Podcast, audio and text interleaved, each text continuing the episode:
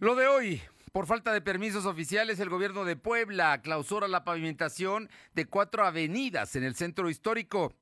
Hasta 14 mil personas podrán ingresar al Estadio Cuauhtémoc para el partido Franja Pumas. Aplicarán pruebas rápidas.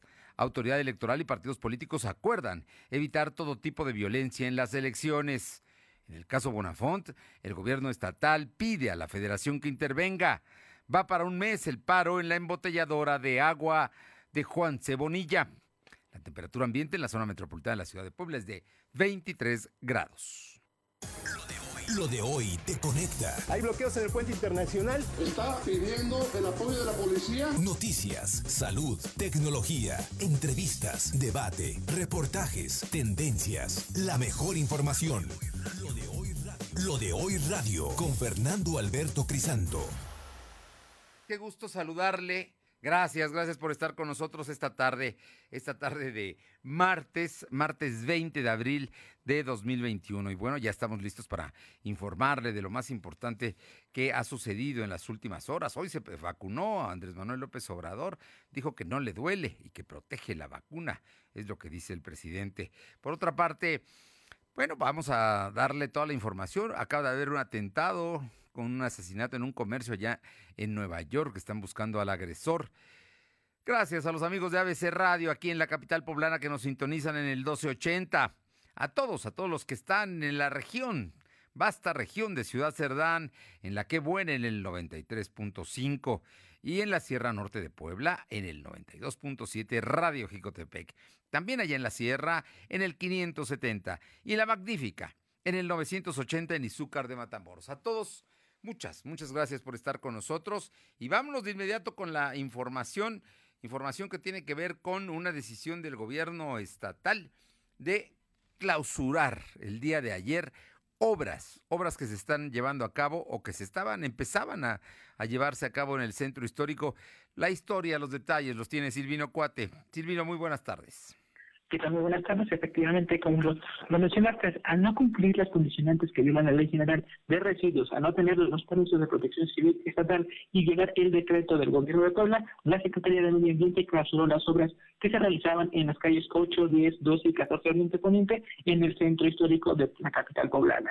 El titular de esta dependencia, Batismer Guevara, explicó que el día de ayer la Dirección de Inspección y Vigilancia de la Secretaría de Medio Ambiente implementaron el operativo que dio como resultado que no cumplían estos lineamientos solicitados.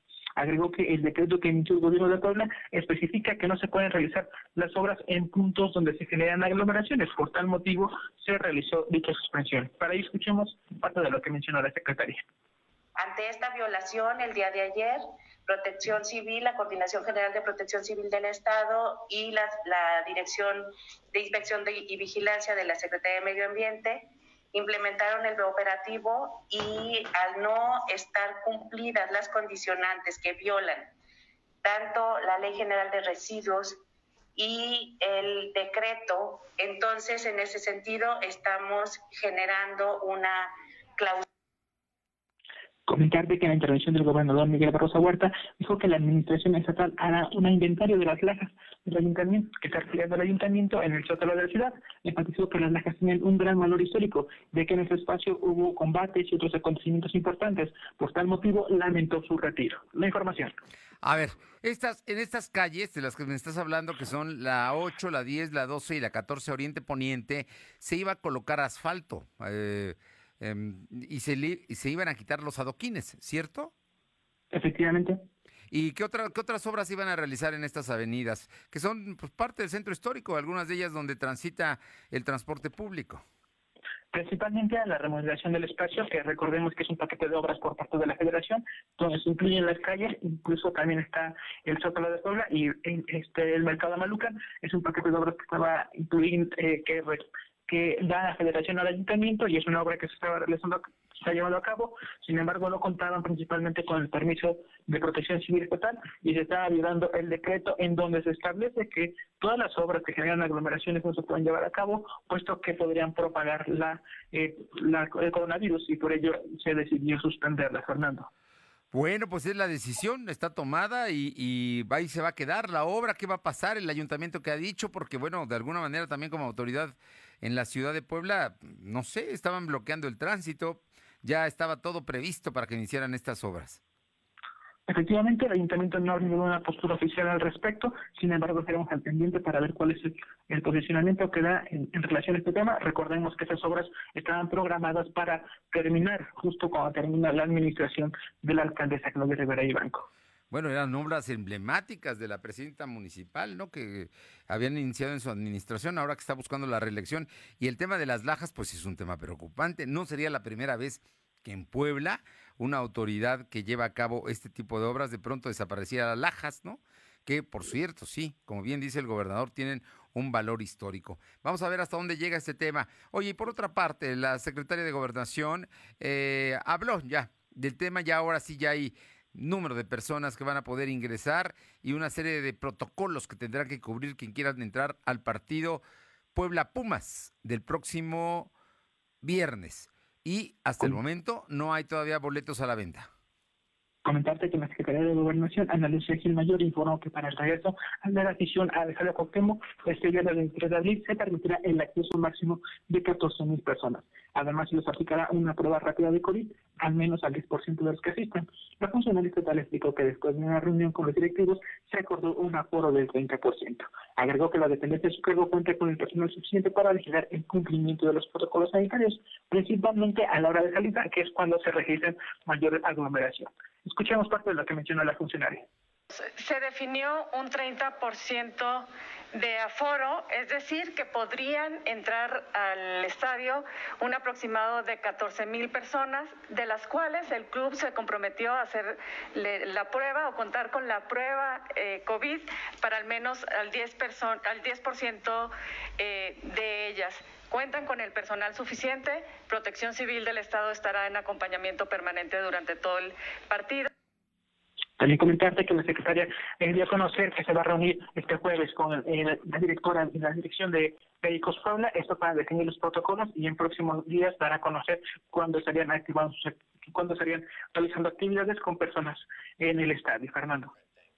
Bueno, pues ahí está. Entonces, a ver, si queremos ir al estadio, ya sabemos a qué hora vamos a entrar. ¿Qué, qué es lo que va a pasar para poder ingresar, en, ser uno de los 14 mil poblanos que vayan a apoyar a la franja el próximo viernes? Lo que va a ocurrir es que van a, van a colocar los filtros que, como se están manejando en diferentes establecimientos, la toma de temperatura, la aplicación de gel antibacterial, el uso de cubrebocas y también en este acceso se harán unas pruebas rápidas. Eh, es importante mencionarlo que las pruebas no van a ser para todos, únicamente estaría al 10% de todos los 14.000 de las personas que asisten y bueno, eso también como eh, prevención ante la propagación de coronavirus, Fernando pruebas aleatorias del 10% a 1.400 personas, a lo mejor le toca a uno, a lo mejor no. Lo que sí le va a tocar y no va a poder evitar es la aplicación de gel antibacterial y también la medida de la temperatura, ¿no? Efectivamente, también el secretario mencionó que se está analizando el tema de ampliar el horario para el servicio de Uber. Esto recordemos porque están limitados en su horario, sin embargo, por la decisión se podría ampliar. No obstante, es importante aclararlo que aún no se, ha definido este tema, Fernando. Y no nada más para Uber, ¿no? Para Uber, para Cabify y también para Didi y para los taxis mm, negros y, este, y amarillos, ¿no? Efectivamente, para todo el sistema de servicio en particular. Sí. Bueno, pues estaremos muy pendientes de toda esta información. Está listo. Oye, qué va a pasar con los pericos? Por cierto, que hoy que por la mañana que fuimos a grabar al Estadio Cuauhtémoc, ahí estaban ya los pericos. Llegan en su camión y allá están entrenando en el eh, Estadio eh, Hermano Cerdán. Comentarte que en relación a ese tema, la secretaria comentó que este jueves se será una reunión con la directiva de los pericos, donde se van a, de igual forma, fijar todos los protocolos para que en próximos días se defina una fecha para las actividades presenciales. Todo indica entonces que sí podrá la gente entrar al béisbol. Es muy posible que se eh, pueda, ah, que la afición pueda regresar de manera presencial, sin embargo estaríamos a la espera de lo que marcan las autoridades. Gracias. Son las 2 de la tarde con 9 minutos, 2 con 9 minutos. Aure Navarro, cuéntanos, el Instituto Electoral del Estado y todas las fuerzas políticas firmaron un pacto por Puebla por unas elecciones libres de violencia. Te escuchamos, Aure. Efectivamente a menos de 50 días de que se realicen los comicios históricos para elegir diputados federales, locales y alcaldes, el Instituto Electoral Estatal en Puebla y representantes de los 13 partidos políticos firmaron el Pacto por Puebla por unas elecciones libres de violencia, donde se advirtió que quienes incurran en esta mala práctica pues no llegarán a ser candidatos. El consejero presidente del IE, Miguel Ángel García Onofre, recordó que en el 2020 se hicieron varias reformas seis leyes para terminar con la violencia política en razón de género, por lo que este año poco más de 11 mil candidatos son mujeres. Los partidos políticos que firmaron este este acuerdo pues son el PRI, el PAN, el PRD, Morena, PT, Partido Verde Ecologista, Movimiento Ciudadano, PCI, Compromiso por Puebla, Nueva Alianza, el PES, Fuerza México y el Partido Redes Sociales Progresistas. Escuchemos a Miguel Ángel García Onofre. Dos federales que han representado alcances importantes, destacando que ninguna persona que cometa actos de violencia contra las mujeres en razón de género pueda ser postulada a una candidatura una vez que se le haya sancionado mediante resolución o sentencia firme. La violencia política representa, como lo he dicho, uno de los mayores obstáculos para ejercer una verdadera democracia. Frenar por su parte, la dirigente estatal del PAN, Genoveva Huerta Villegas, destacó que no se permitirán persecuciones políticas del gobierno en turno y tampoco se permitirá el uso faccioso de las instituciones. En respuesta, el dirigente estatal de Morena, Edgar Armendia de los Santos, destacó que su partido no dejará de impulsar a las mujeres, primero para que sean candidatas este 6 de junio y después para que ocupen los espacios como funcionarios o en los municipios y el Congreso local. Y como, bueno, reacción, eh, parte de esto, la morenista María del Socorro Quesada Tiempo criticó que los líderes de partidos estén respaldando a violentadores como candidatos pues en esta elección que se llevará a cabo el 6 de junio, Fernando. Este es el escenario. Bueno, pues ahí está ya listo todo. Faltan 46 días, ¿eh? 46 días para las elecciones, o sea que falta pues, casi nada. Vamos a estar muy pendientes y por lo pronto todos los partidos políticos con registro se suman a este eh, pacto de... Eh, para evitar la violencia. Y vamos a ver si de veras funciona el tema de que van a sancionar a los candidatos que han agredido a, mujeres. Digo, ahí está Emilio Maurer, que em, agredió a la diputada Rodríguez de la Vecchia en pleno Congreso, ¿no? Y digo, y está registrado para buscar la reelección. En fin, ya veremos qué es lo que pasa. Así es, Fernando, todos los partidos se sumaron a esta, eh, pues este motivo, precisamente para, eh, dijeron, para impulsar lo que es la integración de las mujeres pues, a la vida política. Sin embargo, como se ha reconocido, el Estado de Puebla es una de las entidades donde más se comete este tipo de agresión política hacia las mujeres. Bien, muchas gracias. Gracias, buenas tardes. Vámonos con mi compañera Paola Aroche Atlisco, porque todo parece que está, está controlado ya. El, incendio en Tochimilcingo que se avivó en las últimas horas. Te escuchamos, Paola. ¿Qué tal? Buenas tardes. Sí, sí, después de que se revivara el, el gordo en San, en San Bueno, bueno, tenemos problemas con tu con la comunicación, Paola. Vamos a ver si, si mejora el, el tema de este incendio que afortunadamente parece que ya está controlado. Ahora sí, ya estamos con la línea. Vamos a ver si, si ya... En... Comentarles que después de que se reavivara el incendio en el Cerro del Gordo en San Bartolomé, en el municipio de San Diego La Mesa, fue el presidente municipal Reinaldo García quien dijo que ya ha sido controlado, esto con el apoyo de habitantes, así como de protección civil del Estado, CONAFOR y el mismo ejército mexicano. Hay que recordar que la semana pasada se inició con este incendio que consumió poco más de 20 hectáreas y que duró más de cuatro días. Para controlarlo, eh, se tuvo, estuvo trabajando de primera instancia con los pobladores y posterior fueron apoyados por protección civil estatal, CONAFOR y el ejército eh, mexicano. Afortunadamente y en esta ocasión se pudo controlar a tiempo y evitar se consumieran más hectáreas. Bueno, afortunadamente entonces se actuó rápido y bien, pero este incendio ya había estado al días pasados, ¿no? Sí, efectivamente, la semana pasada ya había estado, desafortunadamente consumió eh, como ya lo habíamos mencionado, más de 20 hectáreas, lo que pues sí llamó la atención de los pobladores, quienes de inmediato se sumaron a, los trabajos, posterior a ello el mismo Protección Civil Estatal, eh, CONAFOR y el mismo Ejército Mexicano. En esa ocasión el presidente municipal había dado a conocer que probablemente así había sido provocado, ya había sido controlado la semana pasada, pero en esta ocasión pues se volvió a presentar, pero afortunadamente y tras el trabajo en equipo se logró eh, controlar y así evitar se mayores hectáreas. Gracias. Vamos rápidamente con mi compañera Alma Méndez porque está desplomado el sector de la construcción. Te escuchamos, Alma. Gracias, Fernando. Muy buenas tardes a ti y a todo el auditorio de los. Pues como bien comentas, al cierre del 2020, la caída en el sector de la construcción fue del 50%, donde hubo una pérdida de entre 10 y 12 mil empleos directos. Así lo dio a conocer la agrupación de constructores y empresarios siglo XXI. El líder de dicha agrupación, José Alfredo Vega Herrera, urgió a las autoridades de los diferentes niveles de gobierno a que puedan establecer un plan estratégico para atomizar la obra pública en todo el estado de Puebla y a la par de la reactivación de la economía local que se empiecen a recuperar los empleos. Confió que a pesar de que este 2021 es un año electoral, se pueden ejecutar obras públicas a favor de los habitantes de la entidad poblana y destacó que el Ayuntamiento de Puebla reactivó al sector de la construcción. Pero escuchemos lo que nos comenta el líder José Alfredo de Guerrero.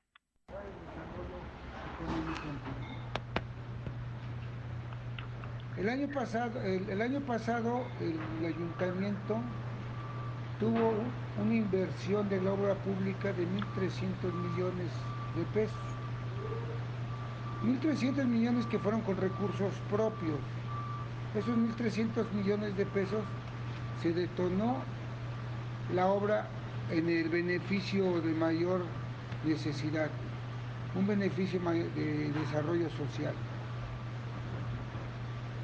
Y otra de las cosas que para nosotros es muy bueno es que en este año de 2020 se pagó la deuda.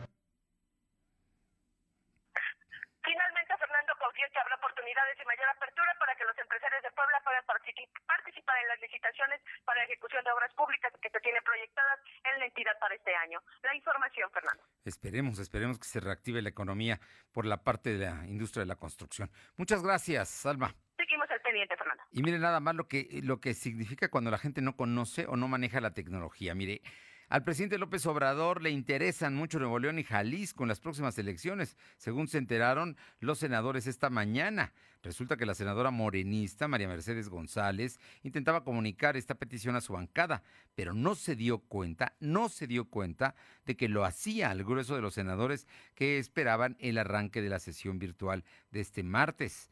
El senador Monreal nos dijo a la senadora Antonia Cárdenas y a una servidora que les hiciéramos este comentario, que al presidente le interesa mucho los estados de Jalisco y Nuevo León, y expresó, María Merced, creo que estás en el chat de todo el Senado de la República, están senadores de todos los grupos parlamentarios y tu mensaje está dirigido solamente al grupo de Morena, le dijo su compañera Mónica Fernández Balboa. ¿Cómo la ve, eh? Una indiscreción de lo que le interesa al presidente en pleno Senado de la República y con todos los senadores ahí esperando la sesión. De pena ajena. Son las 2 de la tarde con 18 minutos, 2.18. Lo de hoy es estar bien informado. No te desconectes. En breve regresamos. Regresamos. Mamá con un detalle todos los días. En Coppel encuentras pantallas, asistentes de voz y también la sala perfecta. Participa en el concurso Renueva tu hogar y gana una renovación total o una de las cinco renovaciones parciales más un cambio de look y miles de premios en dinero electrónico. Participa del 19 de abril al 16 de mayo de 2021. Consulta bases y premios en coppel.com. Mejora tu vida. Coppel.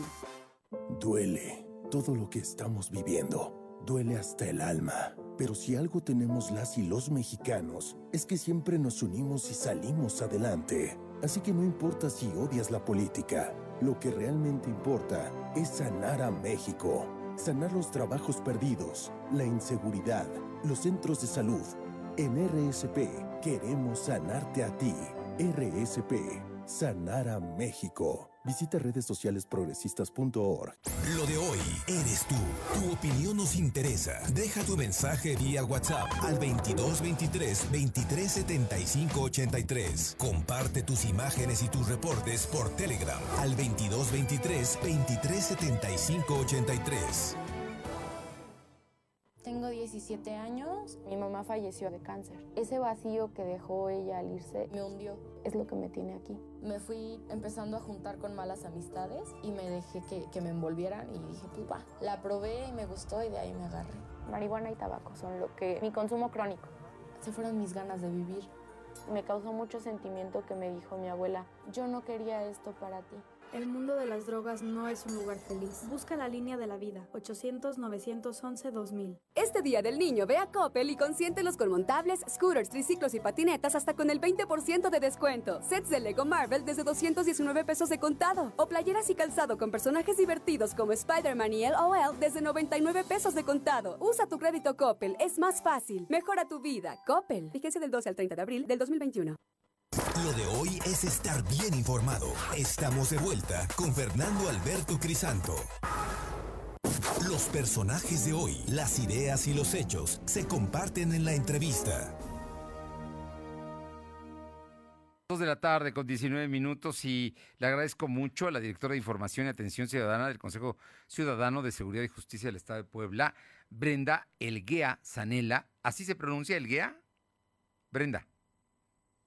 Sí, es correcto, está bien pronunciado. ¿Cómo estás? Muy buenas tardes. Qué gusto saludarte y es que esta semana, bueno, el día de ayer se dio a conocer la encuesta nacional de seguridad pública urbana eh, de Puebla de marzo del 2021 y hay resultados que son interesantes. Primero porque son datos oficiales del INEGI, porque es una medición eh, trimestral y porque finalmente Puebla es una ciudad que hace no mucho estaba en los primeros lugares de eh, percepción ciudadana de inseguridad y ah, parece que las cosas van mejorando poco a poco, pero tampoco podemos cantar victoria. Platícanos, Brenda. Es correcto, Fernando. Como bien mencionas, esta encuesta es una encuesta que realiza INEGI de forma trimestral y en ella se mide la percepción de seguridad. Bueno, está el rubro seguridad e inseguridad, las expectativas de la delincuencia, el cambio de hábitos, todo lo referente a este tema. Es importante mencionar que es una percepción de inseguridad, es decir, el riesgo que tienen las personas de ser víctimas de un delito y no necesariamente que sean víctimas ya de un delito. Pero esto puede deberse a todo este estímulo de información que recibimos por diferentes medios, por experiencias cercanas a nosotros o incluso por la misma experiencia propia, ¿no? Como bien mencionaste, Puebla en algunos trimestres había estado en las primeras posiciones, incluso hace un año, si no me equivoco, estuvo en la primera posición como la ciudad más insegura de todas las que entran en esta encuesta, que son 70, ciudades más las 16 alcaldías de la Ciudad de México. Ahora bien, el resultado de este primer trimestre fue que de 10 poblanos, poblanas encuestadas, 8 manifiestan sentirse inseguras si bien pues ha sido un cambio en comparación a, un año atrás, pero digo, todavía estamos por encima de la media, que ese es un dato pues relevante de esta encuesta, porque la media nacional es de 66.4, Puebla tiene el 80%, 80.4, entonces sí estamos elevados de la media, y por ejemplo, en el tema de la media nacional, interesante que es la cifra más baja de percepción de inseguridad históricamente desde que se hace esta encuesta, que es desde el 2015. O sea que Pero los últimos... resultado Puebla... Sí. No, no, perdona que te interrumpa, ¿no? Es que nada más es para subrayar, Brenda, eh, que eh, en los últimos seis años estamos en este momento en el índice más bajo de percepción de inseguridad en el país. Ojo, en el país. Puebla está por arriba de esa media, pero es importante porque es una tendencia nacional, que seguramente tiene que ver con el confinamiento, tiene que ver con una serie de factores, pero al final de cuentas ha bajado el índice de percepción de inseguridad en el país. Creo que eso es relevante, ¿no? Es el más bajo en los últimos seis años. Correcto, de forma nacional sí es un dato que se debe destacar y como bien dices, no podemos hablar de un tema totalmente aislado porque pues tenemos una pandemia, ¿no? Desde hace, desde marzo del año pasado, pues tenemos el factor pandemia que ha estado presente tanto en la incidencia delictiva como en este tema de las encuestas y en cómo se cambia, porque sí influye bastante. Por ejemplo, encontramos también que de los sitios donde las personas se sienten más inseguros de los espacios públicos. Eh, regularmente en Puebla es número uno el transporte público, porque sabemos que la incidencia que, teníamos acá en el, en el estado general, ¿no? Del robo de, transporte público colectivo. Y Los ahorita, por asaltos. ejemplo, en estos resultados subió a primero, en primer lugar el cajero, Cajeros. como muchas otras ciudades. En Ajá. segundo lugar, exactamente. Sí, en sí, segundo lugar el transporte público Y y, en ter- en tercer lugar el banco. Los bancos. A ver, entonces, los poblanos nos sentimos inseguros cuando vamos a un cajero, especialmente los cajeros que están muy cerca de la calle, ¿no? Porque hay lugares que son, digamos, que un poco más seguros, están dentro de los bancos o están en tiendas departamentales, ¿eh? en fin, quizá y no, pero los otros sí generan inseguridad. También tenemos inseguridad al, al subirnos al transporte público, el temor al asalto, digamos, es, es lo, que, lo que priva. Y por otra parte, ir a los bancos también es un problema. Exactamente, estos son según los, pues, los sitios, no los lugares donde Los más lugares inseguros donde se más- sienten.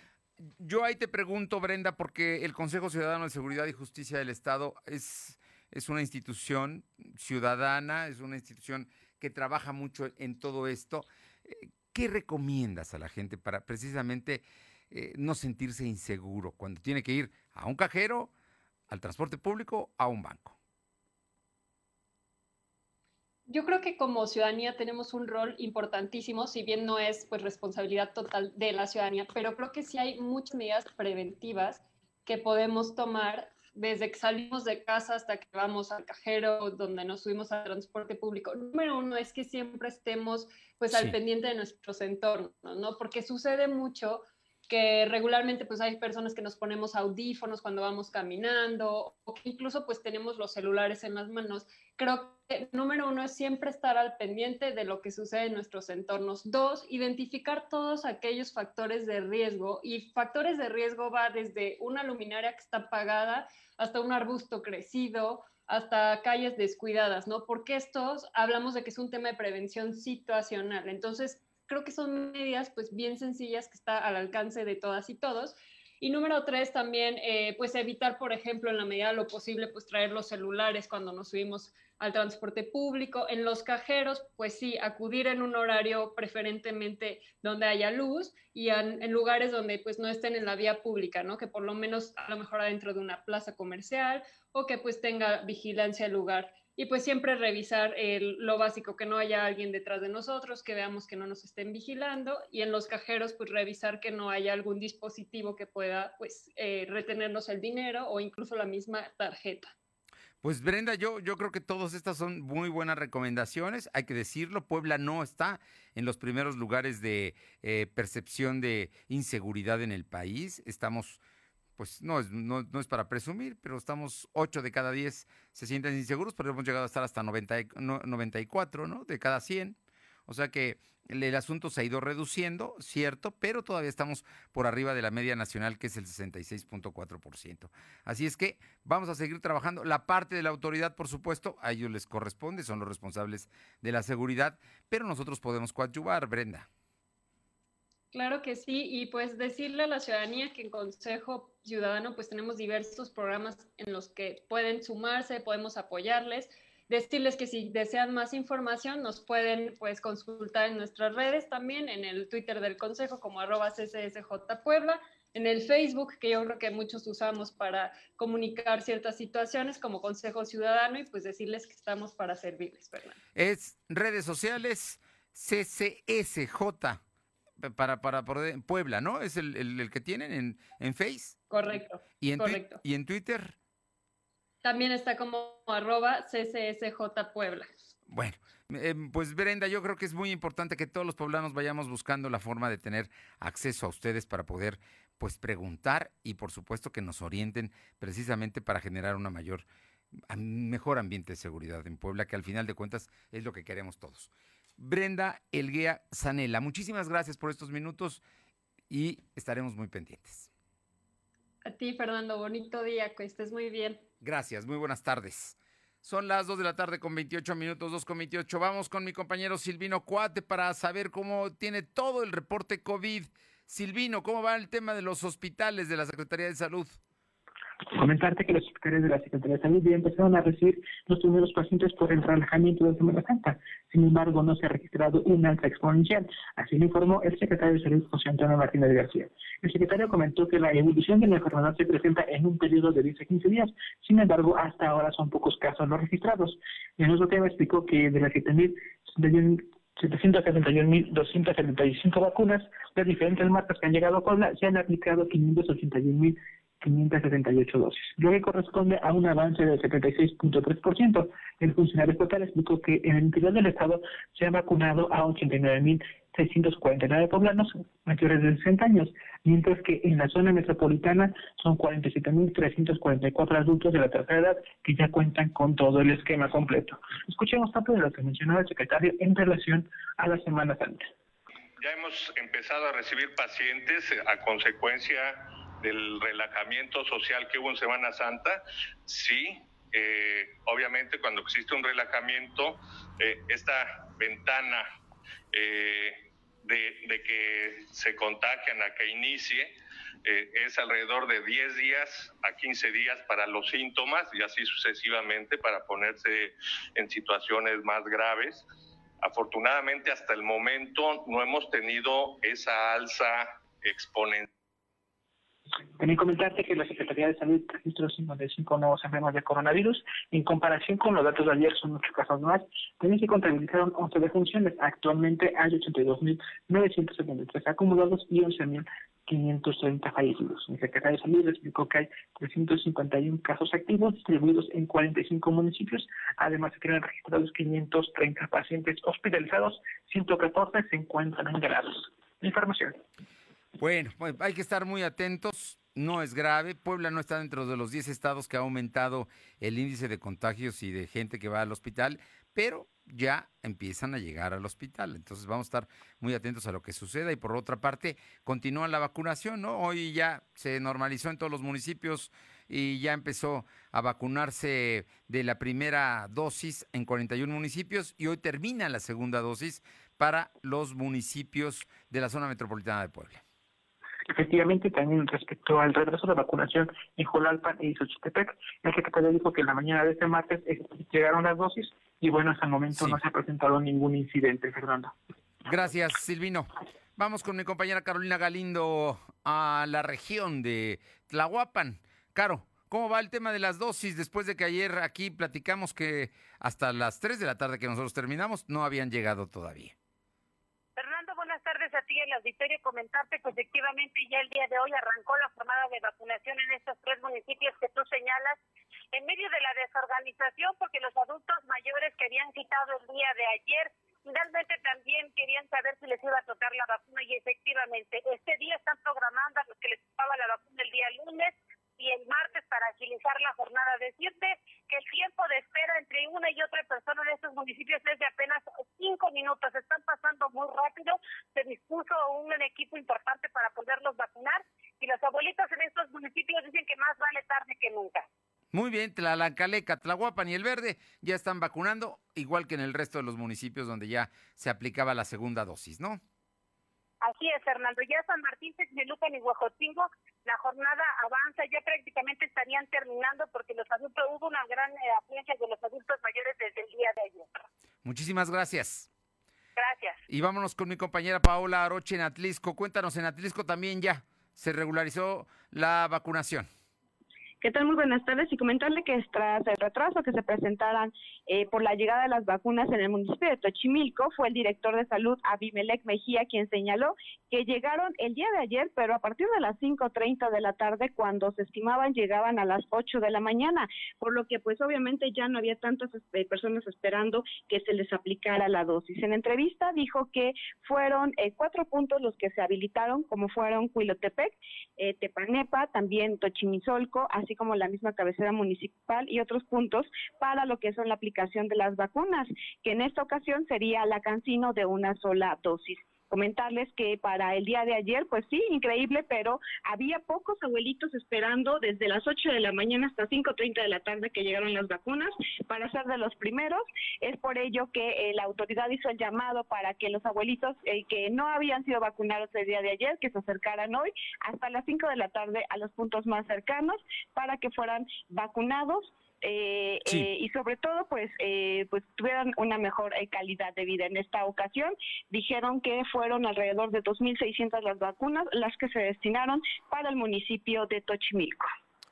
Muchísimas gracias Paula buenas tardes. Son las 2 de la tarde con 33 lo de hoy es estar bien informado. No te desconectes. En breve regresamos. Regresamos las mejores sorpresas para el hogar están en Coppel. Encuentra licuadoras, procesadoras, freidoras de aire y todo para equipar tu cocina como refrigeradores, estufas y hornos. Participa en el concurso Renueva tu hogar y gana una renovación total o una de las cinco renovaciones parciales más un cambio de look y miles de premios en dinero electrónico. Participa del 19 de abril al 16 de mayo de 2021. Consulta bases y premios en coppel.com. Mejora tu vida. Coppel. Les dijimos que estamos dispuestas a luchar por nuestra libertad. Les dijimos que exigimos igualdad de derechos.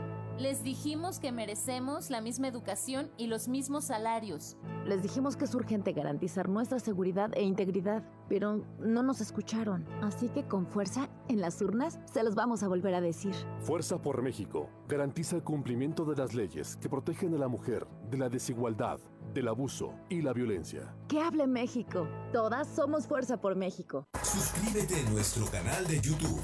Búscanos como La cuarta transformación se siente en todo México, en cada hogar, en cada sonrisa, en la semilla que toca nuestra tierra, en la mirada de los más sabios. La transformación se siente en nuestra historia y en el futuro construyéndose con más oportunidades. Se siente en cada calle segura, en cada sueño alcanzado y en el combate a la corrupción. La cuarta transformación se vive y se puede ver. Morena. Vota por las diputadas y diputados federales de Morena. Coalición Juntos Hacemos Historia. Este Día del Niño ve a Coppel y consiéntelos con montables, scooters, triciclos y patinetas hasta con el 20% de descuento. Sets de Lego Marvel desde 219 pesos de contado. O playeras y calzado con personajes divertidos como Spider-Man y LOL desde 99 pesos de contado. Usa tu crédito Coppel, es más fácil. Mejora tu vida. Coppel. Vigencia del 12 al 30 de abril del 2021. Lo de hoy es estar bien informado. Estamos de vuelta con Fernando Alberto Crisanto. Los personajes de hoy, las ideas y los hechos se comparten en la entrevista. Las 2 de la tarde con 35 minutos y me da muchísimo gusto saludar a un amigo que conozco, un empresario que quiere su tierra, que quiere y que ha trabajado muchísimo por San Pedro Cholula y pues Julio Lorenzini, ¿cómo te va? Muy buenas tardes y muchísimas gracias por darnos estos minutos. Estimado amigo Fernando, como siempre a tus órdenes y a las órdenes de tu amable auditorio. Oye, Julio, bueno, son, son tiempos, son tiempos como todos importantes en Puebla, pero especialmente en San Pedro Cholula, que es una gran ciudad con historia, con tradición, pero que Em, parece que no le ha estado oyendo nada bien en el último año, ¿no? Cuéntanos, ¿qué, cuál es el diagnóstico que tienes de Cholula ante la realidad y las crisis eh, sanitaria, económica y de seguridad que se viven? Mira, este Fernando, efectivamente, pues como en todo el, el estado, el país y en general todo el mundo, pues han sido unos tiempos complejos, complicados, derivado de la pandemia, un problema de salud que ahora es un problema económico, pues nos ha pegado a todos por igual. Afortunadamente los cholultecas somos gente echada muy para adelante, el ánimo de unos meses a la fecha ha ido mejorando y esto a pesar de que por parte de nuestras autoridades municipales no vemos ningún esfuerzo por ponerse de nuestro lado, al contrario, notamos a un alcalde muy disperso, distraído en otros temas de menor importancia, en lugar de atender temas, como tú lo decías, económicos, sociales, políticos, culturales, que atañen a los cholultecas y que son los que deben de preocuparle, lo vemos más interesado en otros temas. Fíjate que en Cholula eh, estamos pasando por una grave crisis de inseguridad. Eh, los cholultecas cuentan historias que han incluso estado en medios nacionales como balas perdidas que le quitan la vida a menores de edad, eh, personas que están dentro de su casa les tocan la puerta, abren, los acuchillan, caen muertos ahí en su banqueta. Me refiero al caso de una señora que perdió desafortunadamente su vida hace un mes aproximadamente, en pleno centro de Cholula, ahí a una calle del Cerezo. Y pues, lo mismo centro. ocurre también en los barrios. Este, Fernando, fíjate que hace tres semanas una persona que no era trabajador de Comisión Federal de Electricidad se disfrazó, se puso un uniforme de, de esta empresa, le tocó a un vecino, le dijo que estaba robando la luz, le pidió que lo dejara ingresar a su casa, y adentro de su casa otros tres sujetos lo asaltan. Y de tal forma que estas historias se cuentan en los barrios, en las juntas auxiliares y en la cabecera, Fernando, y nuestra autoridad, lejos de, de poner a, a nuestros cuerpos de seguridad a trabajar, pues los tiene en retenes, como el que pone ahí, abajo del periférico, y forjadores, donde la policía y vialidad municipal están deteniendo no a los vehículos sospechosos para ver si llevan reporte de robo o si tienen drogas o arma, más bien nos detienen a nosotros, los cholultecas, a los productores del campo que llevan sus verduras, a los productores de tabiques, a todos los que llevan sus, sus insumos para, para trabajar, a ellos son a los únicos que detienen. Oye, pues qué Es historia. lastimoso. Qué historia, Julio. Pero entonces hay mucho trabajo para hacer de parte de los cholultecas. Me imagino que son retos enormes los que tienen por delante. Así es, fíjate que como te lo comentaba hace ratito, somos personas muy echadas para adelante y ha sido gracias al esfuerzo de los microempresarios, de los pequeños comerciantes, de, de los medianos empresarios que Cholula ha salido adelante. ¿eh? Afortunadamente es el impulso de nosotros mismos los que, lo que nos ha hecho eh, mantenernos a flote, Fernando. Julio Lorenzini, yo te pregunto, porque vendrán semanas para platicar de otros temas, pero hoy te quiero preguntar de un tema que de pronto parece una campaña negra en tu contra, sobre una serie de denuncias. Y sí me parece muy importante que tú nos des una precisión ahora que tenemos la oportunidad de platicar contigo. Efectivamente, Fernando, como lo dice, se trata de una campaña negra orquestada por dos personajes grises de la política aquí en la región de Cholula. Me refiero al alcalde Luis Alberto Arriaga y a la diputada local, quienes han intentado polarizar, dividirnos a los cholultecas, haciendo uso de verdades a medias, haciendo uso de las campañas negras. Eh, ante la falta de propuestas, pues es el único recurso que ellos utilizan y efectivamente este se presentaron falsas denuncias en mi contra y te puedo decir que la primera fue archivada en el mes de septiembre del año 2019. Esta la presentó una pareja de un colaborador muy cercano de Luis Alberto Arriaga. Fíjate qué casualidad, ¿no? Qué sospechoso. Pero después de hacer las investigaciones, la gente del Ministerio Público resolvió el no ejercicio, el no ejercicio de la acción penal y la archivó. Cuando, y la a ver, nada más, segunda Julio, para precisar. supuesta- No, no, no, no, te interrumpo, perdona, para precisar. Cuando en eh, la Fiscalía General del Estado archivan un expediente, es porque ya no procede. Ahí terminó el tema, ya hubo una investigación y no hay elementos para continuarlo. Por lo tanto, ahí termina. Y así fue se como archiva. sucedió. Se Y archiva. esta resolución se le notifica a las supuestas agraviadas y este y hasta ahí se termina. Ahí no hay más que No hay más. Bien, eso es uno. Y luego la otra. La otra también es este, una falsa denuncia por hechos que obviamente no ocurrieron. La prese- esta denuncia ya fue archivada en el mes de septiembre, pero ahora del año 2020. Sí. Este, por hechos que no ocurrieron, el Ministerio Público, la Ministerio Público, después de realizar las investigaciones, igual determina el no ejercicio, el no ejercicio de la acción penal y la manda a archivo. Esta segunda denuncia supuestamente fue presentada casualmente, Fernando, por la hija de quien ahora es candidata de otro partido a la presidencia municipal. Qué casualidades, ¿no, Fernando? Pero eh, fíjate que este, pues los cholultecas ya estamos cansados de esta guerra sucia, queremos escuchar propuestas y vamos a darle para adelante. Yo cierro esta página en el libro de la historia y le vamos a ver hacia adelante, le vamos a dar vuelta a la página y a continuar. Pues Julio Lorenzini, empresario poblano, cholulteca, orgulloso. Muchísimas gracias por estos minutos, por poder platicar y ya vendrá oportunidades para platicar más de otros asuntos que sin duda te incumben y, va a ser importante.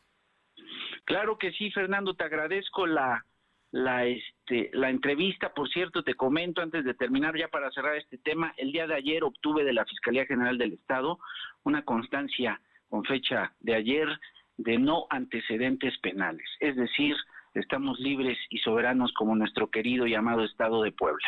Nada, nada, nada que perseguir. Punto. Es otra historia. Le ponemos punto final. Te agradezco muchísimo, Julio Lorenzini. Fernando, al contrario, te agradezco a ti. Un fuerte abrazo. Abrazo, gracias. Vámonos a otros temas. Son las 2 de la tarde con 43. Aure Navarro, platícanos del de, Comité Nacional Organizador de Mexicanos en la 4T. Aure. Pues así es, como parte de la gira nacional que integrantes del Comité Nacional Organizador de Mexicanos en la 4T están realizando en todo el país, este día en Puebla hicieron el llamado a organizarse para ser parte de la consulta ciudadana que se realizará el 1 de agosto, para lograr un posible juicio a expresidentes de la República, el cual estará supervisado por el Instituto Nacional Electoral. Aclararon que aun cuando la convocatoria se está haciendo a menos de dos meses de que se realicen las votaciones del 6 de junio, este movimiento no tiene relación alguna con el proceso electoral, pero sí es importante para que los poblanos se sumen a este movimiento para que se llegue al 40% de la lista nominal que se requiere para que la consulta ciudadana se pueda efectuar. Escuchemos. Por lo tanto, pues la exigencia de justicia es, también va dirigida hacia estos actores y actoras que en la actualidad, o lo vemos muy este, de cerca en este proceso que también estamos viviendo paralelamente a la consulta, que es el proceso electoral, están intentando nuevamente aspirar a un cargo de elección o estar este, inmersos en nuestra administración pública o en diferentes espacios. La información, Fernando. Bueno, Ahí está, son, estás hablando de la consulta para que se va a llevar a cabo en agosto para sancionar eh, penalmente a los expresidentes de la República. Efectivamente se trata de esa consulta y dijeron, bueno, que también con la reforma que se llevó a cabo el año pasado, pues también se abre la posibilidad de que otros personajes que buscan incluso ahora ser candidatos, pues puedan también ser parte de este juicio. Muy bien. Bueno, pues vamos a ver hasta dónde llega toda esta historia. Oye, ¿tenemos algo más, Aure? Sí comentarles que los candidatos a la Diputación Federal por Morena René Sánchez Galindo y por el Partido Verde Ecologista Sandra Ortiz descalificaron que la planta tratadora a cargo de agua de Puebla para todos no realice el saneamiento del río Atoyac, lo que ha generado que en los últimos años se tengan severos problemas de contaminación. Sandra Ortiz, candidata por el Distrito 9, lamentó que cientos de familias se colindan con el Atoyac o tengan que circular en carreteras cercanas a la conca, pues en temporada de calor como esta, se vean obligados a respirar los fuertes olores fétidos y gases que emanen del atoyac. Escuchemos su postura tóxicos, que está llena de pues, muchas sustancias que son totalmente dañinas para toda la gente. Así es que estamos, aunque usted no lo crea, en nuestro recibito de agua, contribuyendo para que este tipo de causas naturales pues no estén contaminados. Todas las poblanas y todos los poblanos pagamos nuestro recibo, agua de Puebla, y pagamos tres cosas, agua potable, drenaje y saneamiento. El saneamiento implica que esto no exista. O sea, estamos pagando por ello aproximadamente el 20% de lo que pagamos todos los poblanos en nuestro La información, Fernando. Muchas gracias. Gracias, buenas tardes. Ya están en campaña los candidatos, ¿eh? Ya están en campaña y son los, los candidatos de Juntos Haremos Historia. Silvino Cuate, cuéntanos qué dice la secretaria de Ana Lucía Gil, la secretaria de Gobernación, sobre el caso Bonafont informarse que la Secretaría de Gobernación analizó el mayor de conocer que continúa el conflicto entre pobladores de Juan Cebonilla y la empresa Guanajuato que tiene bloqueada la carretera federal a México. Ante este panorama, la funcionaria estatal pidió a la dependencia responsable asumir su tramo de responsabilidad y atender la solicitud de los pobladores. Cabe recordar que la empresa Guanajuato pidió al gobierno del estado su intervención para que fueran liberados los, los accesos a la planta ya que afecta a varios trabajadores. Escuchemos parte de lo que mencionó. Estamos eh, en comunicación para que se resuelva el problema cuanto antes y por supuesto que las dependencias responsables del mismo tomen, eh, eh, asuman su responsabilidad, su tramo de responsabilidad y pues se pueda llegar. En otro tema dijo que el incendio de Techilcingo se tiene en un 90% de control y en un 85% en su etapa de liquidación. La información. Oye, entonces, Silvino, entonces el tema está diciendo el gobierno del estado que le toca también resolverlo a la federación porque ellos dan los permisos de los pozos. Efectivamente, señaló que tanto la federación como ya lo había tratado el gobernador Miguel Barroso Huerta tendrían que intervenir. Además, la empresa, la empresa también tendría que estar presente para atender la demanda de los ciudadanos. Fernando. Gracias. Silvino, ¿y qué pasa con el Cabildo hoy sesionó? Comentarte que cometió el votos a favor y la, expresión de la regidora Rosa Márquez, el cabildo del Ayuntamiento de Puebla aprobó la licencia indefinida y sin goce de sueldo al cargo del síndico municipal Gonzalo Castillo Pérez. En su lugar quedará Omar Jiménez Caso. Durante la sesión, el regidor Enrique Guevara Montiel criticó que Gonzalo Castillo dejó el cargo sin atender diversos pendientes. Además, dijo que buscará un cargo sin haber hecho un buen desempeño cuando inició la administración de Claudia Rivera y Banco. Cabe recordar que González Castillo deja su puesto para sumarse a la campaña de la alcaldesa de Morena que busca la reelección, Claudia Rivera y Banco, es importante mencionar, como Jiménez Castro es abogado activista por los derechos del agua y uno de los principales impulsadores de la desprivatización de este servicio. También ha participado en amparo ciudadanos en contra de la empresa Agua de Puebla, acusada de irregularidades en la distribución del servicio. La información. Gracias. Alma Méndez, breve, cuéntanos, ¿qué va a pasar? Por fin se reanuda la construcción de la autopista Coapiastla-Coacdopalan. Tiene años que está parada. Así es, comentarte que esta unión de transportistas dio a conocer que en las próximas semanas se dará el arranque de la continuación de esta autopista cuando Palan, donde podría haber confrontaciones con la Confederación Autónoma de Trabajadores Empleados de México. Esto debido a que hay una respuesta, no hay una respuesta por parte del gobierno estatal al emplazamiento para la construcción de 47 de kilómetros de dicha vialidad. Y es que Alejandro Paredes Gómez y Carmelo Juárez, representantes de esta asociación, solicitaron una audiencia con el gobernador a fin de que intervengan en favor de los transportistas poblanos. Esto debido a que esta obra se le está dando a otras empresas que vienen provenientes de Veracruz, Hidalgo y el Estado de México. Bueno, pues ellos piden que intervengan para que, eh, porque la pandemia ya acabó con sus ahorros y no tienen otras fuentes de ingreso. La información, Fernando. Es un problema de la CTM, ¿no? Contra la, una nueva central, la central que, que dirige el líder de un partido político. Punto. Así es, Fernando, tal cual comentas. Gracias. Son las 2.50. Lo de hoy es estar bien informado. No te desconectes. En breve regresamos. Regresamos. Sorprende mamá con un detalle todos los días. En Coppel hay más de un regalo perfecto como ropa, calzado, accesorios, fragancias y colchones para el mejor descanso. Participa en el concurso Renueva tu hogar y gana una renovación total o una de las cinco renovaciones parciales más un cambio de look y miles de premios en dinero electrónico. Participa del 19 de abril al 16 de mayo de 2021. Consulta bases y premios en coppel.com. Mejora tu vida. Coppel. Las mentiras caen por su propio peso. Estamos en el peor momento, con el peor gobierno, que ha abandonado a los más vulnerables, a niñas y niños con cáncer dejándolos sin medicinas. Un desgobierno que dejó sin apoyos a millones de negocios que cerraron por pandemia un desgobierno con más de 70.000 homicidios, los dos peores años y registros en la historia de México. Vamos a ponerle un alto a Morena, un alto a la dictadura presidencial. Va por ti, va por tu familia, va por México. PRD. Búscanos en Instagram, Facebook y Twitter como arroba LDH Noticias. La vacunación contra la COVID-19 sigue en marcha. Están llegando millones de dosis eficaces y seguras aprobadas por organismos en todo el mundo. Muy pronto será tu turno. Visita mivacuna.salud.gov.mx. Recuerda, la vacunación es universal, gratuita y voluntaria. Cuidémonos entre todos, vacúnate y no bajes la guardia. Secretaría de Salud. Este programa es público ajeno a cualquier partido político. Queda prohibido el uso para fines distintos a los establecidos en el programa. Este Día del Niño ve a Coppel y consiéntelos con montables, scooters, triciclos y patinetas hasta con el 20% de descuento. Sets de Lego Marvel desde 219 pesos de contado. O playeras y calzado con personajes divertidos como Spider-Man y LOL desde 99 pesos de contado. Usa tu crédito Coppel, es más fácil. Mejora tu vida. Coppel. Fíjense del 12 al 30 de abril del 2021.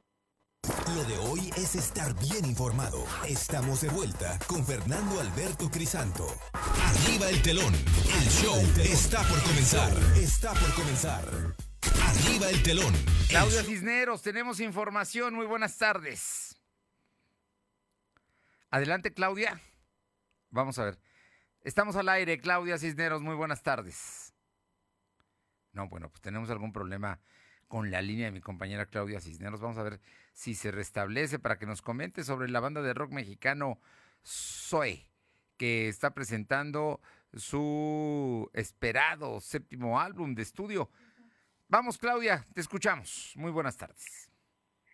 Fernando, amigos del auditorio, un saludo a todos ustedes. Efectivamente, como bien comentas, la banda de rock mexicana Zoe está presentando su tan esperado séptimo álbum de estudio Sonidos de Karmática Resonancia. Este material, bueno, pues los afianza como uno de los grupos alternativos en la escena musical del rock. Y bueno, pues actualmente está sonando su sencillo popular, el cual cuenta con un video. Cabe decir que a tres años de su último disco premiado por el Grammy, Aztlán, Zoe presenta este material de Sonidos de Karmática Resonancia, el cual pues se grabó en dos partes antes de la pandemia y después de la pandemia. El material incluye 10 canciones, las cuales pues ya han tenido algunos videos que fueron lanzados a finales del eh, año pasado. Y bueno, pues eh, en este caso Sue lo considera como su álbum más maduro y más esperado, en el que ellos eh, sienten que han florecido principalmente por sus letras y por sus sonidos, Fernando.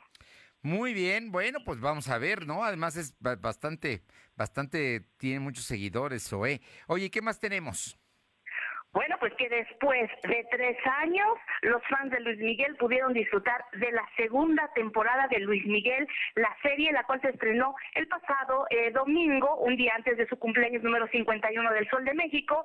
Entonces ya pudimos disfrutar de esta nueva segunda temporada donde se estrenaron dos, dos capítulos. En esta ocasión es nuevamente producida por Gato Grande y transmitida por Netflix. Se podrá ver cada capítulo los eh, domingos a partir de las 8 de la noche y serán ocho en total. Nuevamente vamos a ver dos líneas de tiempo marcadas en esta ocasión a partir de 1990-92 hasta el 2005-2006 y bueno, pues cada capítulo se, se distingue porque lleva el nombre de una de sus canciones representativas. Hay que destacar, Fernando, que arranca esta segunda temporada de la serie Luis Miguel de una manera muy conmovedora, muy cruda, eh, en donde se queda la primera parte pues con el fallecimiento de Luisito Rey, eh, que, muere en España y bueno, pues eh, continúa la búsqueda de, Marcela, la madre de Luis Miguel. El primer capítulo fue de 46 minutos que se llamó ¿Qué nivel de mujer? donde eh, se retoma la búsqueda, la búsqueda de Marcela Basteri y el segundo Noche de Paz, en donde también ya se ve cómo Luis Miguel tiene un padecimiento muy fuerte del oído, en este caso pierde, pierde el oído y bueno, pues vamos a ver cómo recupera a su hermano Sergio, cómo también ya conoce a su hija Michelle Salas y bueno, pues así se van a ir desarrollando cada semana un capítulo muy esperado de la serie de Luis Miguel Fernando. Y se estrenó con dos capítulos y muy comentados, ¿no? Ya habrá gente que les guste, ya veremos cómo le va a la serie. Muchísimas gracias, Claudia. Gracias a ti, Fernando. Un saludo a todos ustedes. Bonita tarde. Nos escuchamos el viernes. Buenas tardes. Y vámonos con mi compañera Caro Galindo Tlahuapan. Caro, te escuchamos. Fernando, buenas tardes. Continuamos con la información en San Martín Texmelucan, donde el secretario de Seguridad Pública, Juan Valentín Andrés Guerra, comentó que el proyecto para la instalación de 180 cámaras en el municipio para salvaguardar la seguridad avanza en un 65% y se prevé que en un mes queden totalmente instaladas. Bueno, esperemos que sí, ¿no? Ya en San Martín, ojalá, ojalá y esto, esto proceda. Muchísimas gracias. Gracias. Y por otra parte le comento, le comento, vamos con, vamos con Janet Bonilla, que tiene información en de Libres, te escuchamos. ¿Cómo estás, Fernando? Muy buenas tardes para ti y para todo el auditorio. Comentarles que a través de redes sociales se dio a conocer que el Santuario del Señor de la Buena Muerte, ubicado en Texocuitpan, Iztacamaxitlán, Puebla, estará cerrado del 27 de abril al 11 de mayo. Esto para evitar aglomeraciones, ya que es uno de los lugares más visitados, tanto por gente de la región como de otros estados, debido a que se considera como muy milagroso. Sin, em, sin embargo, por segundo año consecutivo y debido a la pandemia, los ciudadanos no podrán organizarse para acudir, ya sea caminando, en cabalgata, en motocicleta o en vehículo al santuario del Señor de la Buena Muerte en Texocuispán, Fernando. Muchísimas gracias. Y Buenas tardes. Vámonos con Uriel Mendoza a la región Mixteca, Chietla, concretamente. Uriel, muy buenas tardes. Fernando, muy buenas tardes. Hay información del municipio de Cheutla de Tapia, donde en las últimas horas se ha confirmado el asesinato pues, sangre fría de un hombre luego de que recibiera un escopetazo en la zona del pecho. Vimos fuerte movilización por parte de la Fiscalía General del Estado de Puebla, eh, muy en particular en la comunidad de Tlalcoalpicán, perteneciente al municipio de Cheutla de Tapia.